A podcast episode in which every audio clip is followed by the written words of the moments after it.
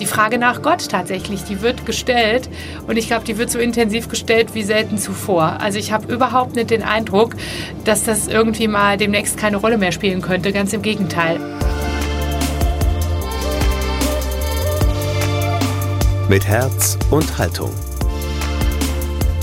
Dein Akademie-Podcast. Gottlose Momente gibt es nicht. Spiritualität in einer säkularen Welt mit der Dominikanerin Schwester Ursula Hertewig. Ihr hört den Podcast für Debatten aus Theologie, Religion und Gesellschaft, Politik, Kultur und Wissenschaft. Direkt aus der Katholischen Akademie des Bistums Dresden-Meißen. Mein Name ist Daniel Heinze. Hallo. Ja, wir leben in einer ziemlich säkularen und definitiv sehr schnelllebigen Zeit. Die Kirchen und der tradierte Glaube verlieren einerseits immer mehr an Bedeutung, Andererseits ist und bleibt aber Spiritualität für viele Menschen ein wichtiges Thema. Vom täglichen Meditieren über Yoga bis hin zur Auszeit in einem Kloster. Ich habe mit Schwester Ursula Hertewig von den Ahrenberger Dominikanerinnen gesprochen und wollte von ihr wissen, wie sich heute eine authentische Spiritualität leben lässt und was man dabei von den christlichen Orden lernen kann.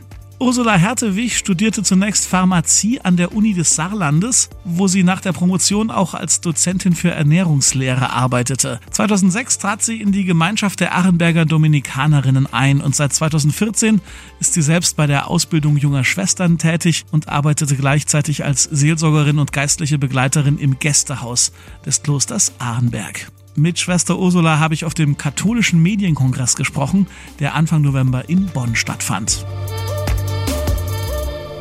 Schwester Ursula Hertewig über Spiritualität und Social Media. Jetzt bei Mit Herz und Haltung.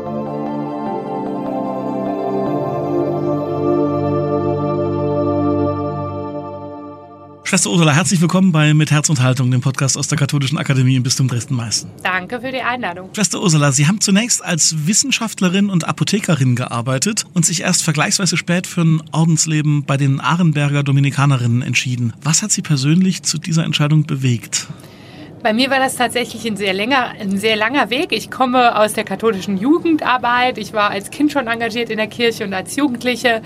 Ähm, habe nach dem Abitur nicht Theologie studiert, obwohl es mich immer interessiert hätte, ja. weil wir zu Hause eben eine Apotheke hatten, die mein Urgroßvater gegründet hat. Und ähm, Pharmazie war für mich immer eine Option, weil ich Chemie und Biologie sehr geliebt habe. Und bin dann erst in diese Richtung gegangen, habe aber gemerkt, dass mir theologisch ganz viel fehlt, habe dann auch gleichzeitig mich während meinem Studium auch immer anderweitig weitergebildet also der Sprung in der Ordensgemeinschaft war überhaupt nicht so groß, wie man das von außen her meinen könnte, sondern es war immer schon ein bisschen geliebäugelt und dann irgendwann mit 30 sehr konkret geworden. Mussten Sie dann gleich im Orden alle Sachen in Sachen Kräutergarten und Co. übernehmen, weil Sie wussten, welches Kraut für welches Wehwehchen da ist? Also waren Sie dann auch gleich die Apothekerin sozusagen im Orden oder wie war Also ich habe mir tatsächlich unsere Gemeinschaft ausgesucht, weil ich es da so großartig fand, dass ich erstmal alles, was mit meinem Beruf zu tun hatte, loslassen durfte, ja.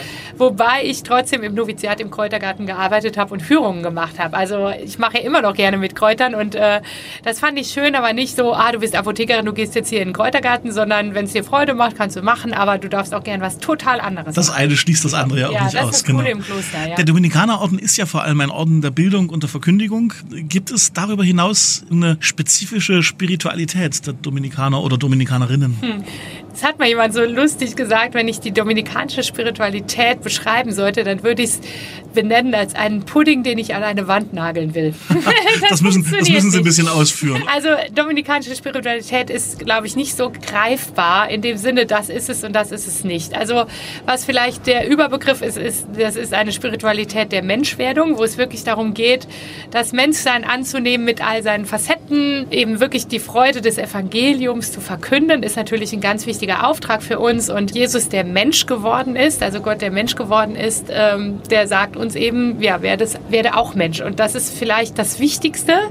Und was ich im Dominikanerorden das Faszinierende finde, ist diese ungeheure Weite. Also, äh, dass dort irgendwie es um die Suche nach der Wahrheit geht, aber wie ich diese Suche in meinem Leben gestalte und ausformuliere, das ist sehr, sehr weit formuliert. Also es gibt da keine, keinerlei Enge und das liebe ich in unserem Orden. Das heißt also auch Weite in dem, wie Sie gestalten können und wie Sie Ihren Glauben auch kommunizieren können. Ja, und auch Weite im Denken. Also jetzt beispielsweise der heilige Dominikus hat ja seinen Brüdern noch verboten, irgendetwas anderes zu lesen als die Heilige Schrift.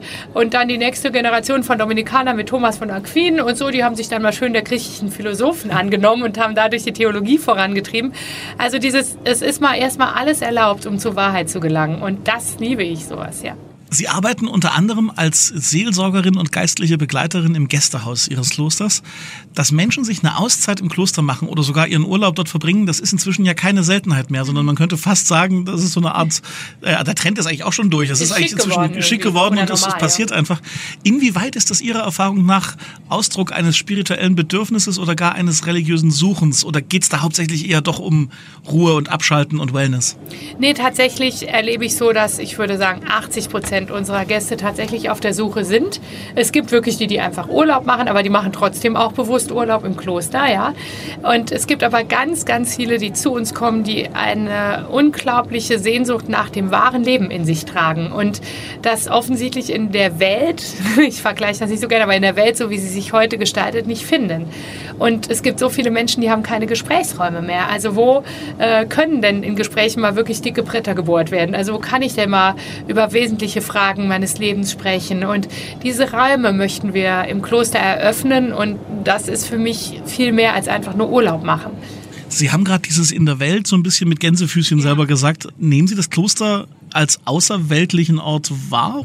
Also auf der einen Seite sind wir die Welt im Kleinen, denn auch in der Ordensgemeinschaft gibt es alles, was es in der Welt draußen auch gibt. Also von tiefsten Abgründen bis zur Heiligkeit ist alles da. Ähm, oder vielleicht ist das genau die Heiligkeit. Und auf der anderen Seite merke ich tatsächlich schon, dass wir bei uns einen anderen Raum bewohnen. Wirklich einen Andersraum tatsächlich auch.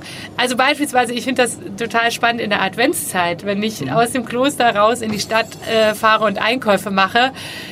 ich komme mir jedes Mal vor, als würde ich wieder in die Oase zurückkehren, wo einfach nicht diese ganzen Reize und Einflüsse sind, wo vieles reduziert ist, wo es auch viel dunkler ist als in der Stadt beispielsweise, aber dafür die Sehnsucht geschürt wird. Also sehr oft erlebe ich das, unser Kloster als Teil der Welt und ich möchte eigentlich auch gar nicht so die Gegenüberstellung, weil wir in der Welt ja auch leben. auf der anderen Seite merke ich schon, dass der Raum bei uns ein anderer ist und das liebe ich auch. Würden Sie mitgehen, wenn ich sage, Sie bedienen so eine Art Grundbedürfnis des Menschen nach einer gewissen gewissen Spiritualität, Transzendenz, Ruhe oder, oder Entweltlichung im besten Sinne? Also bedienen tue ich mich ein bisschen schwer mit dem Wort. Generell ist es das, was die Menschen zu uns führt. So eine wirkliche Sehnsucht nach, ja, ähm, was trägt mich wirklich in meinem Leben? Also was sind wirklich die Säulen, auf denen ich mein Leben aufbauen kann? Also das sind drängende Fragen und ähm, die Frage nach Gott tatsächlich, die wird gestellt und ich glaube, die wird so intensiv gestellt wie selten zuvor. Also ich habe überhaupt nicht den Eindruck, dass das irgendwie mal demnächst keine Rolle mehr spielen könnte, ganz im Gegenteil. Und dann frage ich mich, wer kann denn qualifiziert mit den Menschen suchen? Also auch die Menschen gibt es ja leider nicht mehr in Hülle und Fülle und da sehe ich eine ganz große Aufgabe für uns als Ordensleute. Wie müssen aus Ihrer Sicht spirituelle Angebote in unserer heutigen eher säkularen Zeit und Gesellschaft aussehen? An welchen Punkten müssen Sie oder sollten wir als Kirche die Menschen ansprechen? Ähm, spirituelle Angebote. Ich merke immer, das muss keine Hexerei sein. Also was ich zum Beispiel ganz wesentlich finde, ist die Sprache, die wir wählen. Mhm. Also wie abgehoben reden wir eigentlich teilweise. Und zum Beispiel auch Erfahrungen zu teilen. Also ich habe manchmal so den Eindruck, dass wir uns in der Kirche gar nicht so richtig trauen, über unsere eigenen Fragen und Zweifel zu sprechen. Also zu sagen, ja, ich hadere da auch. Oder ich habe auch keine Antwort. Und ich schimpfe auch mit diesem Gott und habe auch schon mal gesagt, du kannst mich mal so ungefähr. Und all das hält Gott aus. Und ich merke, wenn Menschen so spüren, da sind selber ringende Menschen. Da sind Menschen, die es sich selbst nicht leicht machen und die auch nicht immer nur Halleluja rufen, sondern tatsächlich manchmal keine Antwort wissen. Diesen Anwurf, den hört man ja häufiger mal, ja. dass wir als Christen und Christinnen dieses über Gott und über Glauben und über unsere eigenen Sorgen und Ängste im Glauben zu sprechen, ja. verlernt haben. Ja, und das finde ich so traurig, weil ich merke nämlich genau da holt man die Menschen ja auch ab, zu sagen, ja, ich, ich bin jetzt nicht die, die es weiß und ihr müsst es noch lernen, sondern wir müssen alle lernen oder wir müssen alle auch immer wieder unsere Gottesbilder in Frage stellen und dürfen zweifeln und, und diese ganzen Dinge, da merke ich, da braucht es überhaupt nicht viel, um Menschen abzuholen, dass da eine Suchbewegung genährt wird. So, und das, und das, darin sehe ich eigentlich auch meine Aufgabe. Was können hier christliche Orden mit ihrem Erfahrungsschatz und ihrer Tradition reinlegen, wo sie vielleicht sagen, das ist so ein Baustein, da haben wir eine gewisse, ich nenne es mal so wissenschaftlich oder wirtschaftlich Kernkompetenz, aber da haben wir eine Idee, die wir reinlegen können, die könnte vielleicht für die ganze Kirche und für die ganze Spiritualität eine Idee oder ein, ein Anreiz sein. Also was ich beim Ordensleben so spannend finde, ist, dass wir tatsächlich alles auf diese eine Karte setzen und daher unsere Suche sehr existenziell ist. Und zum Beispiel meine Schwester sagt das immer, meine leibliche Schwester sagt immer so, ja, du machst ja auch den ganzen Tag nichts anderes, wie darüber nachzudenken und so. Und da sage ich, ja, und genau das ist unser Job. Es muss diejenigen geben, die den ganzen Tag nichts anderes machen, als über Gott nachzudenken und ihn zu suchen. Und die dürfen den Menschen Anteil geben an ihrer Suche, die auch auf der Suche sind. Und ähm, im Prinzip ist das für mich ein Intensitätsunterschied im Orden. Also nicht mehr und nicht weniger. Wäre das für Sie okay, wenn ich jetzt sage, ich habe gerade so einen Stress im Beruf, darf ich bitte mein Gebetsdefizit an Sie delegieren? Also können Nein, Sie stellvertretend okay. für mich, das wäre nicht okay? Nein, okay, im erzählen Sie mal. Also da, da bin ich total dagegen. Also für mich bedeutet zum Beispiel Stress nicht, dass ich nicht mehr bete, sondern ich finde es eher wichtig, mein ganzes Leben im Himmel zu verwurzeln und mich in jedem Augenblick mit Gott zu verbinden. Also auch wo wir jetzt hier sitzen, habe ich jetzt nicht das Gefühl, das ist jetzt keine Gebetszeit, sondern ich glaube, dass Gott in jedem Augenblick durch uns wirkt. Und Gebet ist auch für mich im trubeligen Alltag, mein Alltag ist auch trubelig, manchmal nichts anderes, wie mir das bewusst zu machen. Ich bin jetzt nicht hier die Macherin, Gott ist da, der wirkt durch mich und ich versuche möglichst offen zu sein. Meinen Job ein bisschen mehr als Gebet verstehen sozusagen. Ja, oder, oder zumindest mal so mir bewusst zu machen, dass es keinen gottlosen Moment gibt im Alltag und wenn es noch so stressig ist. Und da fängt für mich Gebet an. Also so mal mich der Gottesgegenwart zu vergewissern. Und zwar immer. So, und das mache ich auf der Treppe, das mache ich im Aufzug, im Gespräch manchmal. Und das merke ich, da ist mein Gebet verwoben. Dann ist nicht Gebet der eine Raum. Ja. Natürlich haben wir auch Gebetszeiten, aber ich finde dieses Alltägliche mit Gott in Tuchfühlung sein viel wichtiger, als irgendwie jetzt jeden Tag eine Stunde zu meditieren zum Beispiel. Das kann ja auch eine gewisse Gelassenheit im Leben geben, oder? Wenn ich, wenn, wenn ich weiß, bei allem Stress und bei allem, was ich für wichtig erachte und was sicherlich ja. auch subjektiv und objektiv wichtig ist, ja. da ist trotzdem eine Instanz, die mich entweder trägt oder wo ich auch einfach sagen kann, es gibt Dinge, die sind für mich nicht verfügbar und das ist auch gut so. Ja, genau. Und ich meine, Gott hat sich ja offenbart als der, der da ist. Und das nehme ich sehr ernst. Also wir schieben ihn gerne mal raus. Also ein, ein Jesuit hat mal so schön gesagt, wir halten Gott immer so schön unseren Herrgottswinkel hin, wo alles schön gerichtet ist und so. Aber schaffen wir es einfach mal, uns ihm ganz zu öffnen. Und zwar immer. Und gerade dann, wenn wir uns selber vielleicht auch doof finden oder in Situationen sind, wo man sich nicht wohlfühlt. Also ich versuche das tatsächlich immer. Und ich merke, dass das eine große Kraft gibt im Alltag. Also eben, ich, es, ist, es hat was Unverfügbares mit diesem Gott und gleichzeitig ist er komplett nah unsere Gesellschaft wird ja immer digitaler. Ne? Das, wir sind hier bei einem katholischen Medienkongress und es geht ganz viel um die Frage nach Digitalität und wie kann da Kirche mit ihren Angeboten auch dabei sein und wie kann man generell in dieser sehr schnellen heutigen Zeit wahrgenommen werden. Kann Ihrer Meinung nach Spiritualität oder auch diese Erfahrung von Gott, die Sie ja gerade sehr, sehr glaubwürdig und authentisch geschildert haben, kann die im digitalen Raum einen Platz haben? Oder umgekehrt gefragt, bieten digitale Formate oder Social Media neue Wege, Menschen auf einer spirituellen Ebene anzusprechen? Auf jeden Fall. Also da fragen Sie gerade die Richtige, weil sehr ich gut. bin total technikaffin und sehr aktiv in Social Media. Das heißt, Sie abends, wenn alles vorbei ist, dann twittern Sie nochmal. Ja, oder auch zwischendrin. Also so, jetzt zum Beispiel hier meine, meine Mitschwestern sind gerade da, die posten hier gerade alle Sekunden ein Bild so ungefähr.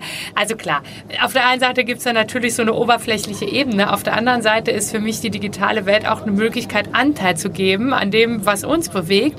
Und neben unterhaltsamen Dingen, die wir da oft raushauen, gibt es natürlich auch dann tiefgründige Impulse, wo so Menschen echt zutiefst angesprochen sind. Jetzt beispielsweise, ich lebe in einer sehr alten Gemeinschaft mit einem Altersdurchschnitt von 83 Jahren und äh, dann so eine alte Schwester mal äh, zu fotografieren und auch zu zeigen, ja, die ist zum Beispiel eine Schwester von uns, 102 Jahre, 70 Jahre, Profess, spielt in Oberhausen noch die Orgel und dann habe ich nur ein Bild von dieser Schwester mal gepostet und das hat so viele Menschen berührt.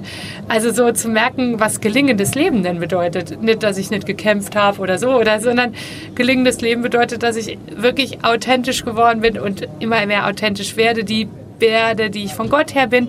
Und sowas lässt sich auch digital wunderbar vermitteln und berührt auch die Menschen. Also, also schon das zu kommunizieren, quasi, was sie in ihrem täglichen Leben bewegt, ist schon eine Form von Spiritualität. Absolut, weil da wird nämlich auch deutlich, dass unser Alltag von Gott durchdrungen ist oder dass wir es zulassen, dass dieser Alltag sehr ähm, von Gott durchdrungen ist und das versuchen wir zu transportieren. Mal im Witzigen, mal aber auch im Ernsten. Also das Schöne ist eigentlich so diese Mischung wie der Alltag eben auch so ist. Da gibt es manchmal Momente, die sind natürlich auch oberflächlich, aber es gibt auch die Momente, wo mitten im Alltag was Heiliges passiert, wo man merkt, wow, das ist stark und das ist sehr schön. Mussten Sie das erst lernen oder ist Ihnen das in die Wiege gelegt gewesen, wie so Twitter und Instagram und Co. funktionieren? Nee, ich habe da eine riesige Affinität dazu. Ich war von Anfang an bei Facebook dabei und also ich merke, ich bin im Moment ein bisschen Social Media müde, okay. weil es mich langsam ein bisschen langweilt und auf der anderen Seite merke ich aber, dass unsere Follower immer mehr werden und deshalb mache ich auch weiter, aber es hat mich nie angestrengt, mit Technik umzugehen oder, oder ich war immer, ich war von Anfang an ganz vorne dabei. Und ist das so, wenn, wenn, wenn wir jetzt hier Be Real haben oder, oder ja. ich meine, Snapchat ist schon lange durch und sowas, gucken Sie da auch rein und wollen zumindest wissen, wie es funktioniert? Oder? Ja, immer. Also Snapchat habe ich auch, ich war überall mal drin oder auch TikTok finde ich ehrlich gesagt ist auch nicht so meine Welt, aber äh, Be Real finde ich jetzt total schräg. Also es gibt die Sachen, wo ich da mitmache. Vielleicht für unsere Hörerinnen und Hörer kurz erklärt, Be Real ist ein neues soziales Netzwerk, wo man einmal am Tag, glaube ich, ein Foto machen kann mit der Vorder- und Rückkamera und die Idee ist, dass man quasi seinen engsten Freunden das wahre Leben zeigt und eben keine inszenierten Fotos wie bei Instagram und trotzdem, das ist das Lustige daran, und trotzdem inszenieren die meisten natürlich dieses mega Foto. inszeniert, also mega. Also ich, ich gucke überall rein. Ich bin zum Beispiel auch nicht so der Twitter-Freund, das hat mir auch nie richtig Spaß gemacht. Ich mache immer nur das, was mir Spaß macht. Das ist ja völlig und Im Moment legitim, ist es ne? halt Facebook und Instagram, aber ich habe schon manchmal eine Anfrage, wohin das gesellschaftlich führt, so, wo ich auch merke, da ist vieles äh, sehr viel oberflächlicher geworden oder wenn eine Kirche auf einmal nur noch die Kulisse ist für ein Selfie, was ich mache, da tue ich mich dann auch extrem schwer. Aber auf der anderen Seite sehe ich das Potenzial, Menschen zu erreichen. Und ähm, ja, da, da hat man auch äh, selber so eine, also ich habe selber auch so eine Art, wo ich denke, ja, mir macht es jetzt nichts aus, wenn irgendwo ein Bild von mir ist oder so. Aber für andere ist es schwerer. Ja, mir fällt es leicht, damit umzugehen. Was wissen Sie über die Menschen, die Sie erreichen? Gar nicht so viel. Also ich sage jetzt mal ein Beispiel, was mich total berührt hat. Wir haben letztes Jahr Generalkapitel gehabt und bei YouTube mache ich auch öfter mal Videos und so und dann habe ich ein Video rausgehauen vom Generalkapitel und dann hat zum Beispiel bei Facebook eine Frau kommentiert und hat gesagt, ähm, Danke für eure Arbeit. Ihr seid für mich wie eine Nadel, Nabelschnur zum lieben Gott. Sehr schön. Das war so was, was mich zutiefst berührt hat und das was mache ich normalerweise selten, dass ich dann zum Beispiel antworte. Dann habe ich ihr eine persönliche Nachricht geschrieben. Wir sind ins Gespräch gekommen und auf einmal kam raus, es ist eine Leiterin einer Polizeiwache die auch als Frau in der Männerdomäne arbeitet und wir haben immer mehr uns ausgetauscht und dann war es tatsächlich so, dass wir mit dem Noviziat diese Polizeiwache besucht haben und jetzt schon der Gegenbesuch bei uns im Kloster war und eine riesige gegenseitige Sympathie spürbar war und so habe ich schon einige Menschen kennengelernt. Also wo es dann manchmal so besondere Nachrichten gibt, wo ich irgendwie drauf anspringe und denke, ups, da sollte man jetzt mal Kontakt aufnehmen. Das ist ich habe gar nicht das Potenzial, das sehr oft zu tun, aber manchmal mache ich es, weil ich den Eindruck habe, da ist was dahinter. Und das sind vielleicht auch die Momente, wo man dann so auch bestätigt wird in, in, in dem, was man tut und sagt, ja, dafür tue ich es. Genau so, genau. Und das sind, das sind jetzt nicht die tausend Begegnungen, aber die Begegnungen, die dadurch entstanden sind, da habe ich schon unglaublich tolle Menschen kennengelernt. Und dafür, alleine dafür lohnt es sich, glaube ich, um mit diesen Welten in Berührung zu kommen, die uns sonst wirklich verschlossen bleiben würden. Ja. Wir sind äh, fast am Ende unseres Gesprächs. Sie haben jetzt aber noch die einmalige Möglichkeit, die deutsche Deutsche Bischofskonferenz zu beraten. Sie wow. sind jetzt die teuer eingekaufte Kommunikationsexpertin. Nein, also mit dem, was Sie gesagt haben, mit dem, was Sie wissen, haben Sie eine gewisse Expertise in dem, was Sie tun. Wie sollte aus Ihrer Sicht die Kirche hier in Deutschland in dieser immer säkularisierteren Gesellschaft, in der viele Leute aber trotzdem ja den Wunsch irgendwie nach Spiritualität, nach Gott, nach Sinn haben, wie sollte unsere Kirche kommunikativ auftreten? Die Lösung bitte. Ich, ich hätte sie gerne. Aber das, was ich mir wirklich wünsche, ist, dass wir Menschen willkommen heißen und nicht nur dulden. Also das, und zwar alle. Also das, das ist mir bei uns im Kloster Aber so wir, wichtig. Wir bewerten sie doch auch immer so schnell. Wir sind doch dann ja, mit unserem Katechismus ja schnell da. Und das ist genau das, was mir so wehtut, wo ich manchmal denke, äh, zum Beispiel zu uns ins Kloster dürfen alle Menschen kommen. Da wird niemand gefragt, ob er hier sein darf oder ob er richtig lebt oder wie viel Brüche im Leben ist und so. Und für mich ist das mein persönlicher Traum von Kirche. Also die Menschen, die kommen wollen, die haben doch eine Sehnsucht. Und warum filtern wir eigentlich vorab schon, bevor, nee, dich spreche ich jetzt so an oder so. Warum wird so viel gefiltert und, und warum schaffen wir es nicht mal, die Türen so weit aufzumachen, wie Christus sie aufgemacht hat? Und, und das macht mich manchmal fast kirre und das kommt auch in der Kommunikation oft drüber. Das ist manchmal wie so Leben mit angezogener Handbremse. Und da merke ich, oh, da ist ganz viel Luft nach oben. Also wir, wir merken uns Tür, Türen und Herzen öffnen ja. und dann hoffen, dass die Welt das mitbekommt sozusagen. Wäre ganz schön, wenn man das kommunikativ, da bin ich jetzt nicht die Expertin, aber wenn das rüber bekämen, so Leute, kommt einfach, egal wo ihr gerade dran seid, wie viele Brüche ihr im Leben habt, kommt einfach her. Wir haben euch was zu sagen. Schwester Ursula Hertewig, ganz herzlichen Dank für dieses Gespräch und alles Gute für Ihre Arbeit. Ja, danke.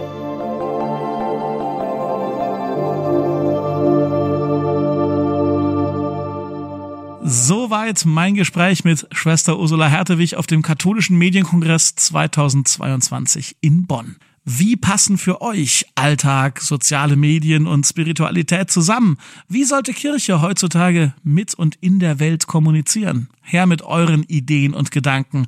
Am besten auf Facebook, Insta oder in den Kommentaren auf lebendig-akademisch.de.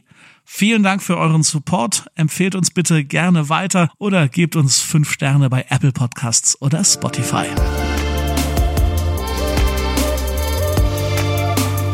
An dieser Folge mitgearbeitet haben Thomas Arnold, Falk Hamann, Jonas Lietz und ich. Mein Name ist Daniel Heinze. Vielen Dank fürs Zuhören. Tschüss und bis zum nächsten Mal. Mit Herz und Haltung. Dein Akademie-Podcast.